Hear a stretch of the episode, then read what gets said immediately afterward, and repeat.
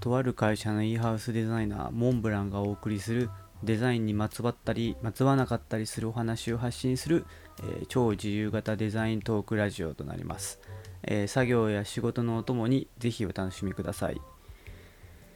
はいあのー、今日は Adobe Max の話をします。あの日本時間だと2020年10月の21日えー、から23日なのであの今ここを収録してる状態だとまだ開催中なんですけども、えー、Adobe Max2020 というその Adobe のこう技術カンファレンスじゃないですけど技術カンファレンスか になるのか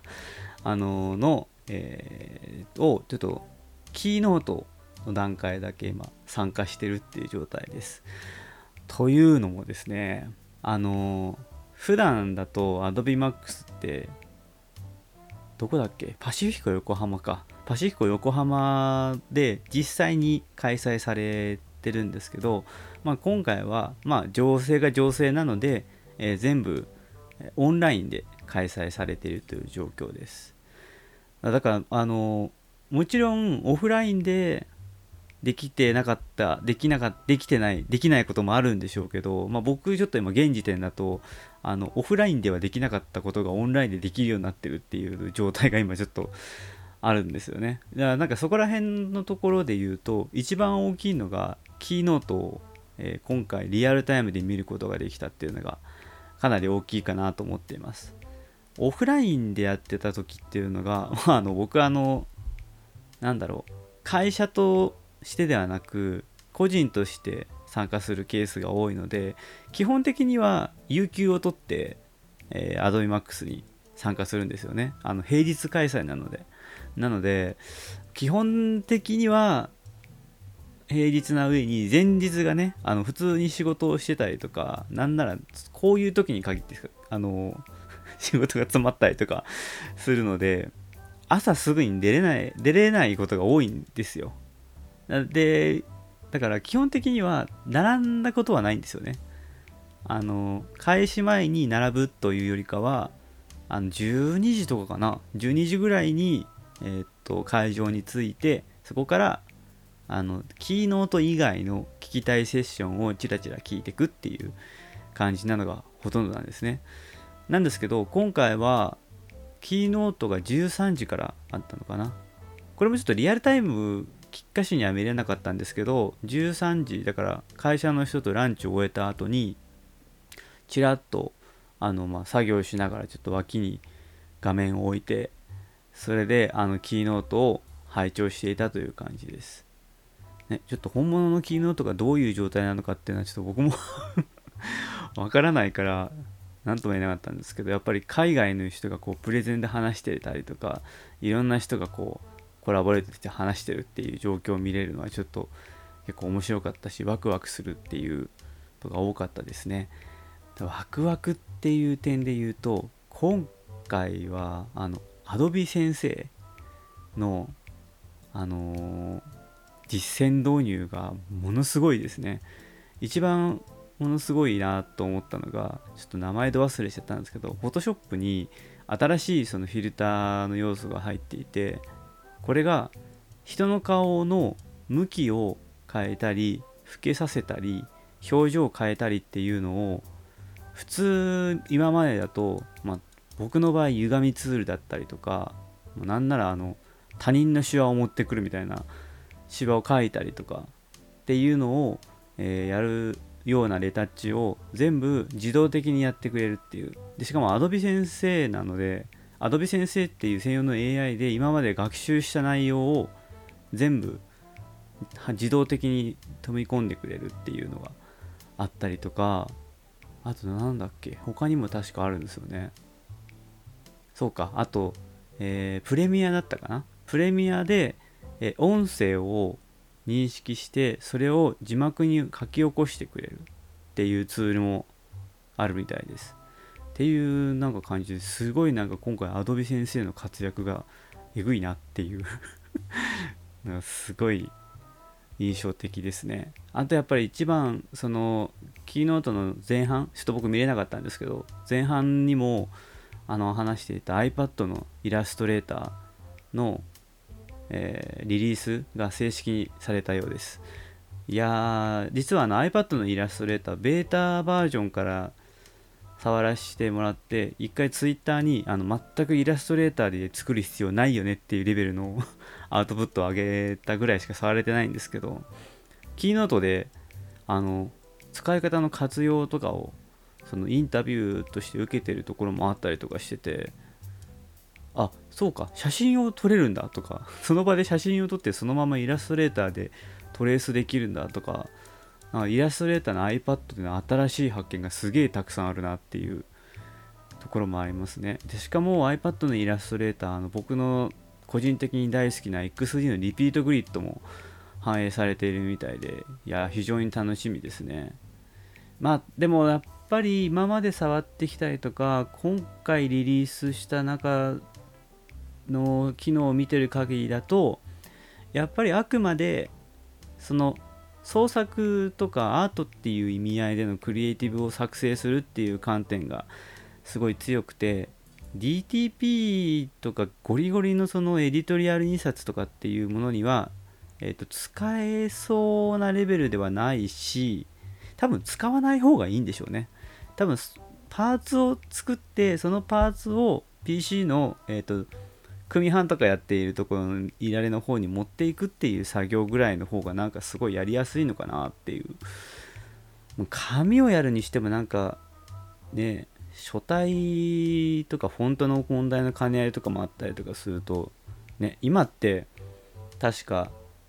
Adobe フォントのところだったら導入はそんなに難しくないとはいえそもそも iPad とか iPhone の端末にあのフォントを入れるっていうのが結構億劫なものでもあったりとかするので、まあ、なんかそこら辺は、ま、使いようかなっていうところですね、まあ、iPad でイラスト描けるっていうのも逆になんか逆になんか他にあの今まであったフレスコに対してもちょっと興味も出てきたしやっぱり Adobe Max ってすごい楽しいっすね見てて。あとはもう今回僕の中で一番大きかったのがあのクッションを変えたってことですね。あの、Adobe Max Store ってオフラインでやってるとめっちゃめちゃ混んでるし、なんか開催の行列の後に新たな行列ができてる。よく見たらストアの行列だったっていう、もうまさにコミケみたいなレベル ところが起きてたんですけど、今回オンラインになったことにより13時開始だったんですよね。で、たまたま13時に Adobe Max Store 始まったよっていうのを見ることができてえっ、とイラストレーターとフォトショップとあとクリエイティブクラウド虹色のやつですね。あのクッションをいや3つ合計3つ買いました。いやーもうねあの僕基本的にあんまりなんだろう最近はもう自分のその私利私欲のためにこの固定したものだから具体的に言ったらフィギュアとかですかね。ああいうものとかを買わなくなったんですよ。なんかあんまりその家に置いていてもねあの家の猫さんに倒される可能性だってあるしあとどうしてもなんか僕の場合その買った後のすぐに魅力とかすぐ捨てちゃうんですよね。言うて。あのなんかずっとたたずっと持つっていうよりかは要所要所でもう断捨離レベルでサクッと捨ててしまうタイプの人なのであまりそのインテリアとかあとはオブジェとかあとノベルティですかねっていうのを結構慎重にあの手に入れるようにしてたんですよ。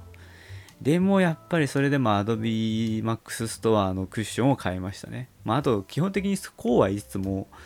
去年の MAX ストストアではあの透明のあのグリッドのフォトショップの透明のグリッドの靴下も買ったしなんかどうしても Adobe Max ストアでは買ってしまうっていう。